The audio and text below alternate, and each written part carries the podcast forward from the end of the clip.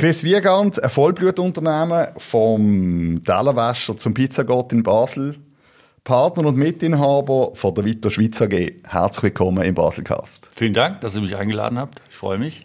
Ja, hey, du bist natürlich, oder dir sind natürlich total spannend im Raum Basel. Eine unglaubliche Erfolgsgeschichte. Ähm, die haben heute drei Filialen mhm. und eine vierte ist im Entstehen. Mhm. Vito Pizza kennt man wahrscheinlich jeden ich hoffe, dass jeder Zuhörer schon mal ein Stück Vito Pizza gegessen hat. Ich vermute nicht jeder, aber einige. Ich hoffe, es werden noch mehr. Wir wollen sie, wir wollen sie alle erreichen. Eben, uns würde es natürlich interessieren, wie bist du zu dem gekommen, die Werdegang? Mhm. Wenn ich da so ein bisschen auf unsere Notizen schaue, das ist ja unglaublich. Du hast wirklich so den klassischen Weg gehabt. Also jetzt mal, äh, auf deine Studie gehen wir nachher rein, aber Barkeeper, Marktfahrer, Partyorganisator, Klettertrainer, Tellerwäscher, Cateringleiter, dann hast du eine eigene Umzugsfirma gehabt. Genau. Und dann hast du noch den Raclette-Tag erfunden. Dann habe ich den Raclette-Tag erfunden. Er ist jetzt nicht unbedingt ein linearer, äh, klassischer Lebenslauf, den ich euch da sozusagen im Vorfeld geschickt habe, sondern es ist einfach das, was ich in den letzten neun Jahren gemacht habe. Und ich glaube, das Unternehmertum ist ein Stück weit aus der Not herausgeboren, weil ich sozusagen mein zweites Studium abgebrochen gehabt habe, schon 25 Jahre alt war und für eine klassische Ausbildung einfach zu alt war und keine Lust mehr hatte für, was weiß ich, 800 Franken im Monat drei Jahre irgendwas zu lernen. Ja, und dann musste ich mir was einfallen lassen. Aber der Unternehmer, der hat man ja schon in sich inne. Den hast hat man. Das ist, wenn, wenn hast du das erst mal gespürt? Eigentlich äh, direkt nach der Schule, dass ich eigentlich keinerlei Interesse an dem hatte, was mir da vermittelt wurde. Und dann habe ich ja das Glück gehabt, dass ich nach meinem Pädagogikstudium, was ich nach drei Jahren geschmissen habe, fünf Wochen Wirtschaftswissenschaften in Basel studiert habe. Und da hat mir doch tatsächlich ein Professor erklärt, wie Unternehmen funktionieren. Und das war eigentlich einer meiner letzten Vorlesungen, weil dann wusste ich alles, was ich brauche und habe meinen Rucksack gepackt und bin losgezogen und habe nach seiner Anleitung eigentlich Schritt für Schritt äh, meinen Traum verwirklicht. Kannst du das noch zusammenfassen? Was, was ist da hängen geblieben? Also wie, und, wie ist, funktioniert ein Unternehmen? Das ist relativ einfach. Am Anfang muss man Kapital beschaffen, mhm. äh, da muss man das Kapital investieren, da muss man mit dem investierten Umsätze erwirtschaften, da muss man mit den Umsätzen Gewinne erwirtschaften und mit den Gewinnen, wenn man wachsen möchte, sollte man sie reinvestieren. Das ist eigentlich schon alles. Und dann habe ich einfach angefangen mit Schritt eins habe mir Kapital beschafft. Das ist sehr eindrücklich. Also du schreibst da explizit alles, was Geld brachte. Genau, ich habe teilweise wirklich 20 Stunden am Tag gearbeitet, äh, habe morgens als Marktfahrer angefangen, habe am Nachmittag von mir das noch als Klettertrainer ein, zwei Stunden gearbeitet und nachts stand ich dann in irgendeiner Disco und habe äh, Cocktails gemacht und konnte so aber in relativ kurzer Zeit, eigentlich in einem Jahr, weiß ich nicht, vielleicht 20, 25.000 Franken mhm. ansparen. Ja, und dann hatte ich eigentlich Schritt eins vom Unternehmertum geschafft. Aber das heißt, du hast auch Disziplin an den Tag gelegt. Weil das eine ist ja, dass man verdient und das andere ist aber, dass es viele dann gerade wieder ausgehen. Also hast du wirklich alles auf die Seite da? Ich habe auch durchaus gut und spannend gelebt in der Zeit, aber ja. ähm, na, ich hatte halt das Ziel und brauchte das Geld und habe das sozusagen Schritt für Schritt verfolgt. Aber es war, das klingt jetzt so hochromantisch, da ein bisschen Marktfahrer, ein bisschen Barkeeper. Im Grunde genommen äh, habe ich, um es kurz zu sagen, gearbeitet wie ein Schwein. Also 20 Stunden am Stück, drei Jobs in Folge. Ich habe einfach sozusagen alles in eine Richtung bewegt. Mhm. Aber jetzt doch, weißt als Externer ist jetzt gerade ähm, Gastronomie, ist jetzt nicht gerade das Business, wo am meisten Geld kannst verdienen. Man weiß, man schafft extrem hart, man weiß, mhm. man hat hohe Präsenzzeiten, mhm. man weiß, es ist ein schwieriger, umkämpfter Markt. Mhm. Also, wenn das Unternehmertum, jetzt auf das Unternehmertum anschaust und sagst, wo möchte ich mich in Zukunft bewegen, wo kann ich auch viel Geld verdienen, ist das vielleicht nicht gerade die erste Wahl. Das ist nicht die erste Wahl, aber einer meiner Jobs war auf der Basler Herbstmesse und da gibt es diesen, äh, ich glaube, Käse, Käsebengel, nee, nicht Käsebengel. Es gibt diesen, diese Kässchnitte. Mhm. Und ich habe vis-à-vis im Pilzhüsli gearbeitet und ich stand sozusagen zwei Wochen äh, gegenüber von diesem Kässchnittenmann und der hat mich einfach geflasht. Der hat einfach alle zehn Sekunden so ein Toastbrot mit Käse für sechs Franken verkauft und das wirklich von morgens bis abends, irgendwie 16 Tage hintereinander. Und dann dachte ich, okay, das, das ist krass, das will ich auch. Und dann hatte ich wie ein klar definiertes Ziel. Und mein Ziel war damals eigentlich, als Marktfahrer oder Schausteller sozusagen auf die Herbstmesse zu kommen. Also aufgrund vom Vorbild, oder du, du, genau. hast das Gefühl, du hast das gesehen und denkst, das funktioniert. Ich habe mehr als gesehen, dass es funktioniert. Dann ist also das erste, Ziel gewesen, Schausteller. Komisches Ziel, aber ja. Ja, ja. Und das hast du dann auch ähm, verwirklicht. Du hast dir äh, Truck gekauft. Genau, nachdem ich Schritt 1 geschafft hatte mit der Kapitalbeschaffung, habe ich dann sozusagen investiert in zwei Schaustellerfahrzeuge. Ach Gott, ein zwei. Genau, ich habe mir so einen Pizza-Anhänger gekauft Ja. und ähm, ich habe so einen Kreppstand ausgebaut. Also ich habe so ein altes Fahrzeug, einen Citroën HY, so einen Oldtimer gekauft und habe den umgebaut mit meinem Vater und habe da äh, einen Kreppstand draus gemacht.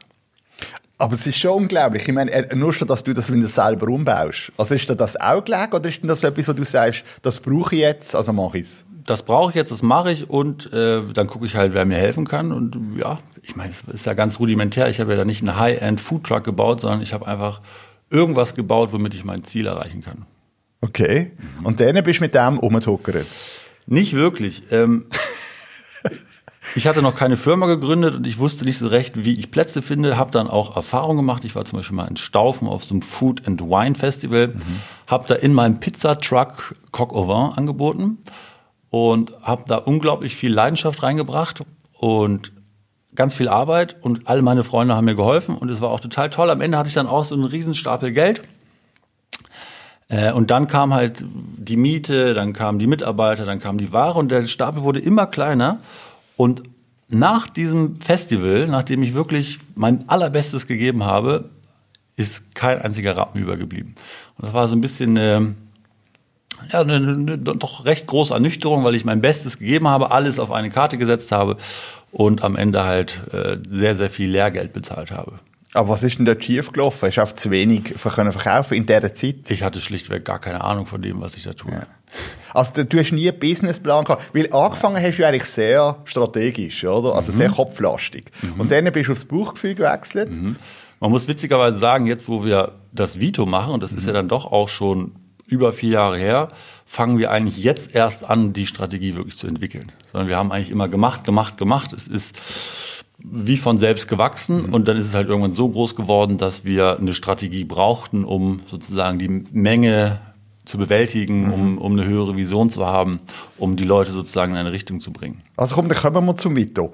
Wie, also dir sind viert. Wie habt ihr euch kennengelernt? Wir haben uns kennengelernt alle im Hinterhof, wo ich ja sozusagen diesen wunderbaren Raclette-Hotdog erfunden habe. Die Jungs haben mir damals als erste sozusagen eine, Chance gegeben, eine Tür geöffnet, um da mit meinem Foodtruck, mit meinem Pizza-Anhänger ähm, mich auszuprobieren. Und ja, die waren die Inhaber vom, oder Gründer vom Hinterhof. Das ist ja nicht mehr aktuell, es ist jetzt das Viertel, aber sie haben das ja sieben Jahre erfolgreich geführt. Und der vierte Gründer, also zwei waren die Inhaber und Gründer und einer hat da als Barchef gearbeitet. Und mit dem Barchef habe ich mich dann zusammengetan und habe in der Markthalle ähm, das Konzept Pizza Bros eigentlich ins Leben gerufen. Also dort ist das erste Mal Pizza ähm, war zum ersten Mal aufgepoppt. Pizza, genau. Ja, ja, ja. Und wie bist du auf Pizza gekommen? Hey, ich glaube, seitdem ich denken kann, esse ich Pizza. Also nach, nachdem ich aus der Grundschule kam und bei meiner Großmutter gefüttert wurde, habe ich Tiefkühlpizza gegessen. Äh, Die Leute, die mich kennen, wissen, dass das eine tiefgründige Leidenschaft in mir drin ist. Ähm, ja, und grundsätzlich der Gap, warum ich mit Pizza angefangen habe, ist eigentlich, weil ich war ja schon in der Markthalle und im Hinterhof, kannte sozusagen, wie die, die Organismen da funktionieren und war dann in Lissabon in der Markthalle und habe da die Marktstände beobachtet und habe gesehen, dass es ganz viele tolle Sachen gibt, aber es gibt ein Pizza al Metro Konzept, wo sozusagen die Frequenz am höchsten war. Und dann habe ich gedacht, okay, ich bin schon in der Markthalle, in der Markthalle in Lissabon funktioniert das auch. Dann bringe ich das jetzt nach Basel. Das sollte ja klappen. Auch für mich wieder, ja, wenn du mich würdest fragen, oder wenn ich jetzt in deiner Situation gewesen wäre, gesagt, was braucht Basel noch eine Pizza mehr, oder? Hätte ich gedacht, nein, das ist an jedem Platz, an jeder Straßpizzeria, dann findest du jetzt überall, oder? Ist es wirklich nur, es kann ja nicht nur der Meter sein, statt rundeckig und länger. Es gehört natürlich viel, viel mehr dazu. Und gerade Vito ist ja jetzt auch viel, viel mehr als Pizza. Also im Eben. Grunde genommen geht es bei uns ja gar nicht mehr um Pizza. Das ist ja Lifestyle schon fast. Ja, wir haben eigentlich einen höheren Gedanken. Wir wollen ja Orte kreieren, äh, an dem jeder willkommen ist, wo jeder so sein darf, wie er ist, wo es irgendwie einen respektvoller, offenen Umgang gibt. Und Pizza ist im Grunde genommen mittlerweile nur noch das, das Medium, über das wir kommunizieren. Aber es ist ja nicht, dass wir sagen, bei uns dreht sich alles um Pizza, überhaupt nicht. Es ist, wir machen viel mehr als Pizza. Der hat jetzt drei Filialen, jetzt kommt der vierte dazu. Also es ist jetzt wirklich ein Unternehmen geworden mit einer beachtliche Größe, 90 Mitarbeiter. Sind das Vollzeitstellen? Äh, es sind keine, nicht nur Vollzeitstellen, ja. wir haben natürlich sehr viele Studenten oder Zwischenjahrabsolventen oder was auch immer, aber wir haben so ungefähr 45 Vollzeitstellen, wenn man es mhm. runterbricht. Ja, aber da musst du aber ein paar Stück Pizza verkaufen. Ein, zwei Stücke verkaufen wir, ja. Ja, ja. In der Corona-Zeit ist ja alles zugegangen.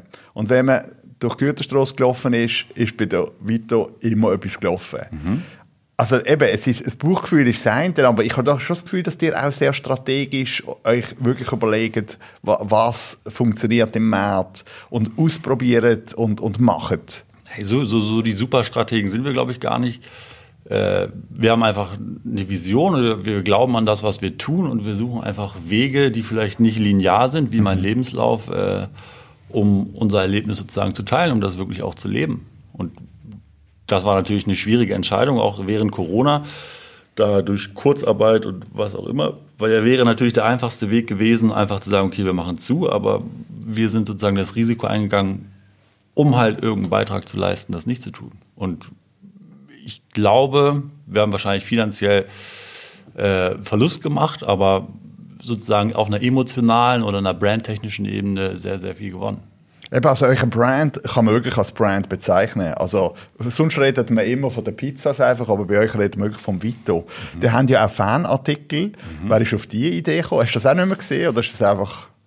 Äh, das hat sich wie, wie entwickelt. Ich habe damals schon, als ich äh, in einer Würstchenbude stand, sozusagen, mhm. mir irgendwelche T-Shirts und Pullis bedruckt, wo halt der Slogan drauf stand, fand das halt lustig. Ja, wir haben ganz viele kreative Leute bei uns und das ist einfach wie das ist einfach gewachsen. Und ich meine, die Begeisterung, das kann man sich vielleicht nicht vorstellen, aber nehmen wir mal ein fünfjähriges Kind, das läuft am Vito vorbei, das läuft nicht einfach vorbei, sondern das kriegt große leuchtende Augen und sagt Vito, Vito, Vito. Ähm, ja, und wenn, wenn das Kind dann Geburtstag hat und ein T-Shirt haben kann, komme ich wieder zum selben Punkt, was gibt Schöneres? Aber also, wie, wie, muss man sich das vorstellen? Also, ich kann, kannst du irgendeinen Umsatz nennen? Ich kann mir das, wie viele Leute kaufen ein Vito Bulli? Es sind, es sind gar nicht unbedingt Massen, aber die, die einkaufen, die haben halt eine riesen, riesengroße ja. Freude dran. Ja, ja. Die, die haben es ja von Anfang an voll durchgezogen mit der Beschriftung von der Verpackungen und, und, und. Das ist ein Brand. Das ist ein Brand, ja. ja. Und der Brand steht halt für, für mehr als Pizza, wie gesagt. Ja, Sondern ja. wir wollen effektiv die Leute zusammenbringen. Das steht ja sogar auf meinem Pulli, zusammen sind wir Pizza. Ja, das ist einfach wie eine höhere Vision. Ja, es geht nicht darum, irgendeine Pizzeria aufzumachen, sondern wir wollen wirklich Leute grenzenlos bei uns willkommen heißen und das ist wie eine eigene Kultur eigentlich. Da, da, muss man sich vorstellen, wir sind ja mittlerweile fast 90 Leute und mhm. 90 Menschen oder 90 tolle Menschen haben so viele wahnsinnige Ideen. Und wenn man nur einen Bruchteil davon aufsaugen kann, um es sozusagen in die richtige Richtung zu lenken, dann ist es einfach ein wahnsinns toller Kreislauf. Aber das heißt, die haben auch einen Führungsstil, wo dem das Team mit einbeziehen? Absolut, ja. Also ich, ich meine, ich bin ja jetzt der in der Mitglied der Geschäftsleitung oder so, sowas wie da in der, in der obersten Garde und ich bin jetzt auch nicht der klassische Chef. Also ich rede mit meinem Geschäftsleitungsmitglied genauso wie mit dem, mit dem Chauffeur oder was weiß ich. Das ist mhm. so wie der Grundsatz. Und das soll ja nicht nur intern gelebt werden, sondern das soll halt auch an Gast transportiert werden. Das klappt ja nur, wenn wir das vorleben. Und dann schließt sich halt irgendwann der Kreis, weil wir sozusagen eigentlich alle ansprechen und alle willkommen heißen. Eben, wie geht es weiter? Also was hast du für Ausbaumöglichkeiten und auch Ziel? Hey, Ziel ist ja sozusagen eigentlich jedem Menschen auf der Welt dieses, diese Pizzafreude zugänglich zu machen. Und von daher ist das eigentlich unbegrenzt. Also die Vision ist, glaube ich, riesig. Mhm.